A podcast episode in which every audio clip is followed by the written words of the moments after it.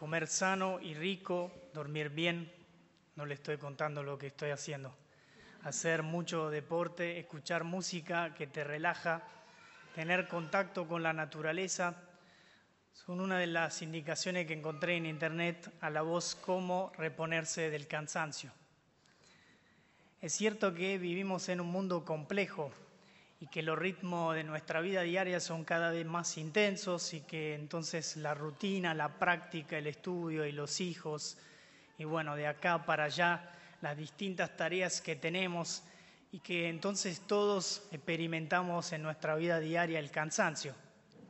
Hace tiempo hablé con un hombre, entrenador de tenis en Italia, y me decía que su vida era la imagen de un entrenamiento en la cancha de tenis. Decía, mi vida se parece a esto, muchas pelotas disparadas a mucha velocidad y yo ahí tratando de atajar, ¿no? Entonces, bueno, los hijos, la plata y esto, y correr para acá, para allá, me siento siempre en una cancha de tenis, me decía.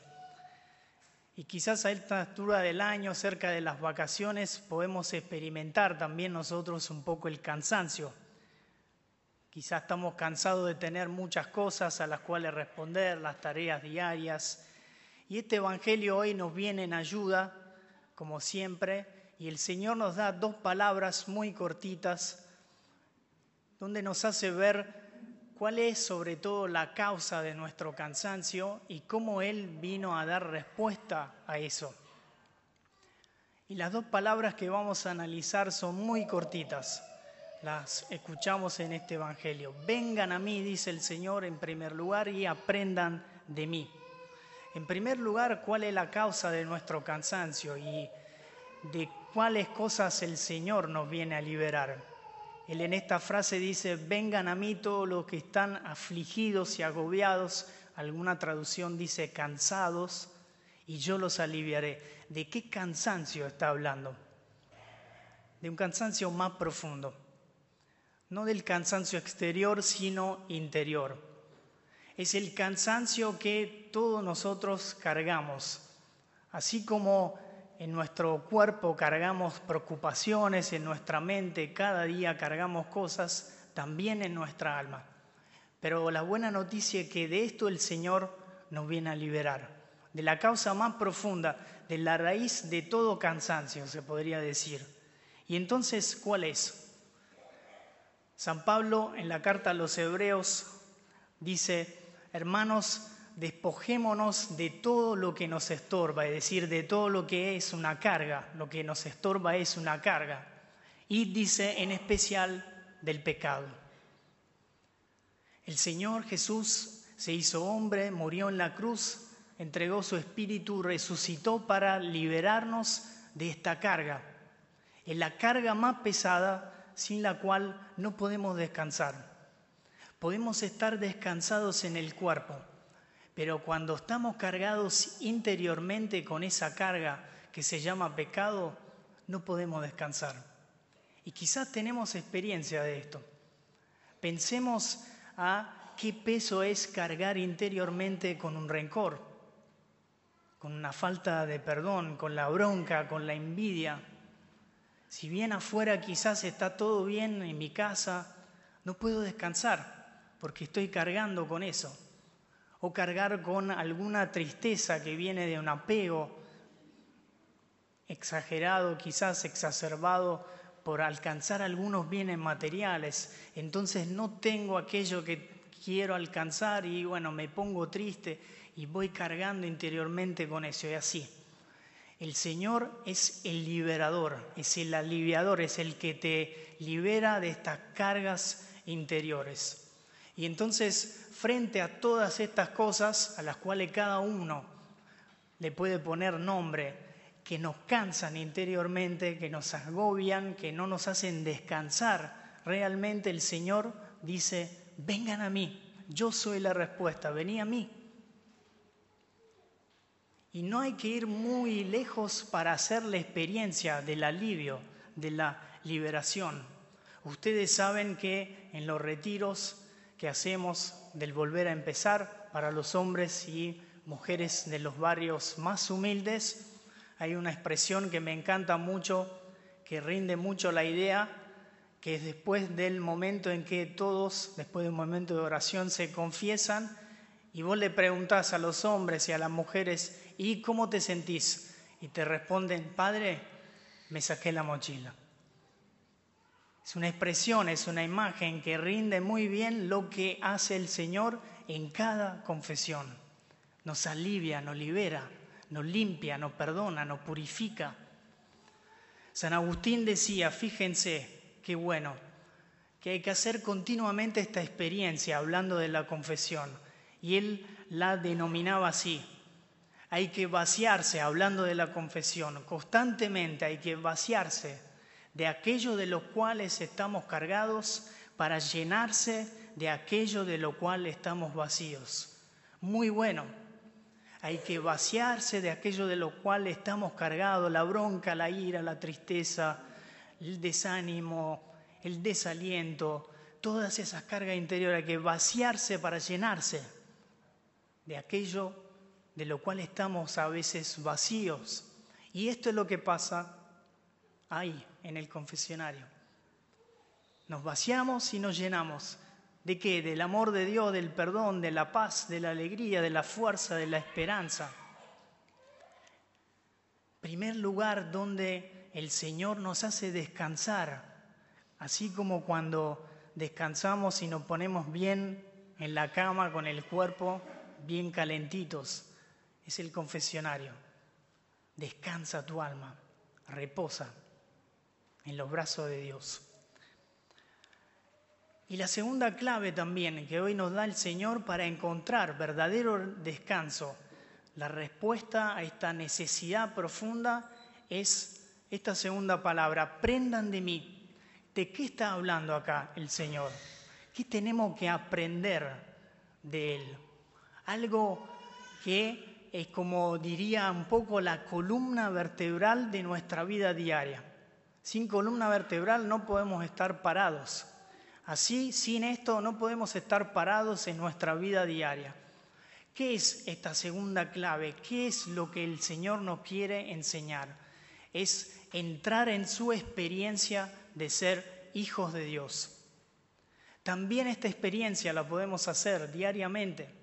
Se nos ha comunicado en el bautismo por el Espíritu Santo.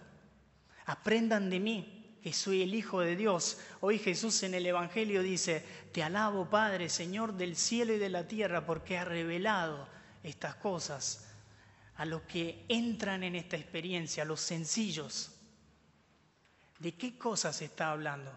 De su experiencia de ser hijos de Dios. Jesús tenía la certeza en cada momento, en cada circunstancia, en cada situación de su vida, que él que Él era el Hijo amado del Padre. Y entonces, ¿qué cambiaba? Que su identidad, que su estado de ánimo, su equilibrio, su columna vertebral no dependía, no dependía del éxito, por ejemplo. De hecho, dice esto alabando al Padre porque Él es el Hijo muy amado después de que le fue mal. Había ido anteriormente a unas ciudades a anunciar y no les había ido bien. Pero sin embargo alaba al Padre y dice, yo soy el Hijo amado. Tiene esa columna vertebral. Su identidad no depende del éxito, de los logros, de los talentos, de lo que le pasa, de las situaciones malas o feas, sino de esa certeza, de esa columna vertebral. Y también nosotros estamos llamados cada día a entrar en esta experiencia. Es accesible a nosotros, la podemos agarrar. No es complicado. De hecho, Él dice, la ha revelado esta experiencia a los sencillos. Y no es complicado experimentar eso. ¿Cuál es la clave? ¿Cómo podemos hacer para experimentar cada día que somos hijos de Dios y así descansar en nuestra vida diaria? La clave es la confianza en estas palabras de Jesús se como que trasuda, como que se, se revela la confianza del Hijo de Dios. Un hijo que confía plenamente en el Padre y en su plan. Cuando desconfiamos, hacemos la experiencia opuesta.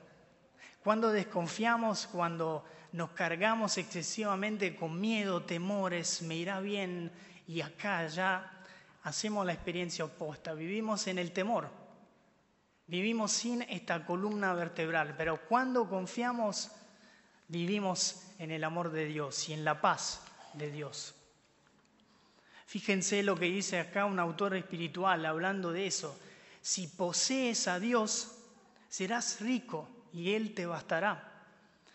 Él será tu proveedor y tu fiel procurador en todo. ¿Quién no, tiene, no quiere tener un procurador? Los jugadores los tienen y nosotros también. De manera que no tendrás necesidad de esperar en los hombres. Y después dice, termina, pon en Dios tu confianza y sea Él el objeto de tu amor y de tu veneración. Y Él responderá por ti en todo y hará todo bien, como mejor convenga para vos. Qué bueno esto. El Señor se ofrece, Dios Padre se ofrece como ese punto de apoyo en el cual nosotros podemos descansar cada día. Bien, entonces, para terminar, ¿cómo podemos crecer en confianza? Para hacer cada vez más esta experiencia, que era, digamos, como el respiro para Jesús. Soy hijo de Dios. En primer lugar, ponerse en la mano de Dios, realmente Hace mucho tiempo hicimos una convivencia, yo era misionero para preparar una jornada del Espíritu Santo y llegó un momento en que con el equipo hicimos un juego que era justamente el juego de la confianza. Era bastante, bastante arriesgado. Por suerte ninguno fue al hospital, pero el juego era que tenía que confiar en tu equipo, entonces te ponían arriba de un banquito que era bastante alto dado vuelta atrás y los demás estaban con las manos listos y vos te tenías que tirar para que ellos te agarren. Imagínense, bueno, se tiró el primero, el segundo, el tercero, llegó el último, que decía, no, no, yo confío, yo confío. Bueno, dale, tirate. Se puso vuelta atrás y todos vimos que estaban con las manos ahí, decíamos, dale, tirate. Y él decía, sí, sí, sí, sí, ahora me tiro estaba dado vuelta atrás y se tiró dado vuelta atrás. Y le decían, qué desconfiado que sos, te agarramos. ¿Por qué le cuento eso? Porque a veces con Dios somos un poco así, como que jugamos así. ¿Me escuchará Dios? Y entonces me empiezo a dar vuelta, empiezo a dudar, a desconfiar. ¿Me bien acá esta situación con mi hijo? Mm, no sé, es como que desconfiamos.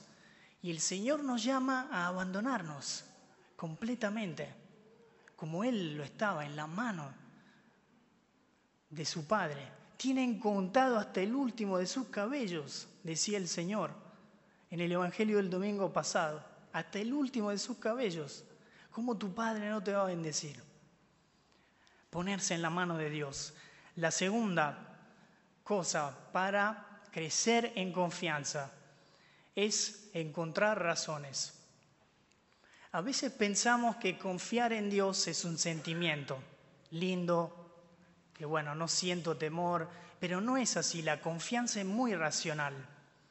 Hay razones para la confianza. El pueblo de Dios, el pueblo de Israel en el Antiguo Testamento, todo el relato del Antiguo Testamento es un gran himno de confianza. Es como que ellos relataron todo lo que Dios hizo para ellos, para encontrar razones, para confiar en Él. Nos hizo cruzar el Mar Rojo, nos sacó, nos dio una tierra, nos dio el maná. Y entonces recordaban eso, ¿cómo nos va a abandonar? No hay razón.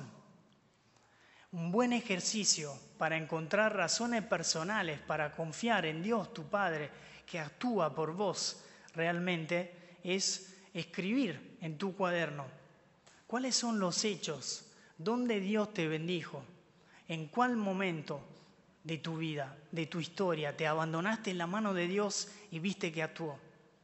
Estas son razones. ¿Por qué te va a abandonar si en pasado no te abandonó? Ven, entonces eso nos hace crecer en confianza. Y estoy seguro, por lo menos, en mi caso, que si hacemos este, ejercicio Para mí no bastaría un libro para escribir todo lo que Dios hizo para mí en mi vida y encontraría mil razones para confiar en Él. Y en tercer lugar, la oración. La oración es doble, alabar a Dios, bendecirlo en las pruebas, como hace Jesús. Alabar, bendecir a pesar de las dificultades y también entregar en oración a Dios mi corazón, mi situación de vida, todo lo que quiero que Él moldee. Termino con esta frase de San, de San Agustín que dice así, los discípulos en medio de su vida, en medio de las persecuciones, mantuvieron en Dios su confianza, buscaron refugio en Él. En ellos se cumplió lo que Jesús había dicho. Tengan confianza, yo he vencido al mundo. Confiaron y vencieron. También nosotros confiemos y venceremos con Él.